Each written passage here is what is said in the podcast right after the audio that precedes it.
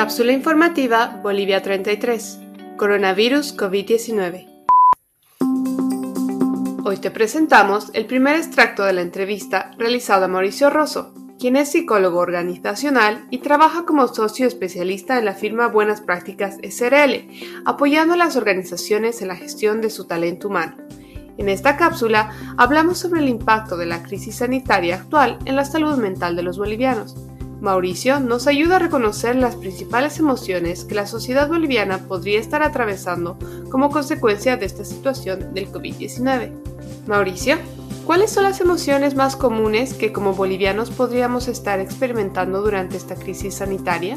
Hay cinco emociones básicas de que evidentemente todas funcionan de manera integral, pero es posible que se hayan exacerbado la emoción del miedo en primera instancia, que por eso hemos visto las compras compulsivas e impulsivas los primeros días, esas compras apocalípticas que vaciaron supermercados, y eh, están obviamente vinculadas con el miedo eh, a poderme contagiar de esta enfermedad y como no sé cómo funciona, no sé cuál es la prognosis y puedo no tener claro cómo va a impactar en mí, el miedo ha generado reacciones muy típicas de, de, estos extremos, ¿no? Por ejemplo, el caso de la doctora que no la quieren dejar entrar a su edificio por miedo a que los contagie.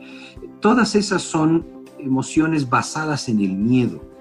Eh, todas las reacciones basadas en el miedo van a eh, generar, eh, van a estar presentes al inicio porque la misión de esta emoción es generar la supervivencia. Después van a empezar a ocurrir emociones de rabia, vamos a tener que ver cómo conforme va pasando el tiempo, la emoción de ira eh, va, va, a empezar a ocupar su lugar porque es una forma de luchar de enfrentarse a esta situación que puedes considerar más o menos injusta y esto, eso, esto va a llevar a que haya, por ejemplo, un mayor índice de eh, peleas o confrontaciones, violencia intrafamiliar, etcétera. Es posible prever que esto va a ir incrementándose. Gracias, Mauricio. Entonces, después de hablar de la sensación del miedo y de la ira, ¿con cuáles otras emociones podríamos enfrentarnos como bolivianos? Sí, o sea, son las que más se van a exacerbar, pero todas las emociones están presentes, no podemos eh, tener una sin la otra, o sea, la tristeza va a dar de las, después del miedo, las personas van a empezar a sentir tristeza porque no están pudiendo trabajar, porque los está afectando pero yo creo que van a, eh, mi sensación es que las emociones predominantes, las emociones bajo las cuales estamos actuando han sido el miedo primero y ahora va a empezar la ira y después seguramente vamos a empezar con, o ya hemos entrado a la fase de tristeza.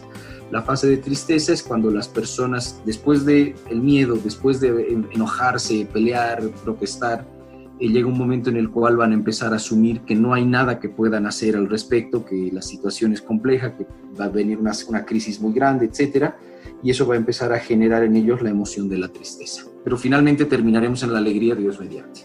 Mauricio reconoce al miedo como la emoción más predominante en esta fase por la cual estamos atravesando como sociedad boliviana, y es muy probable que otras emociones como la tristeza puedan acompañarnos más adelante. No se preocupen, esto es algo normal y en la siguiente cápsula Mauricio nos dará una idea de cómo manejar este tipo de emociones durante esta cuarentena. Este audio fue editado en Cochabamba el 13 de abril del 2020. Por favor, cuídate y cuida a los demás tomando las medidas de precaución necesarias definidas por nuestras autoridades. Tienes alguna duda o presentas fiebre, tos seca y dificultad para respirar, llama para pedir ayuda a las líneas gratuitas 810 1104 y 810 1106.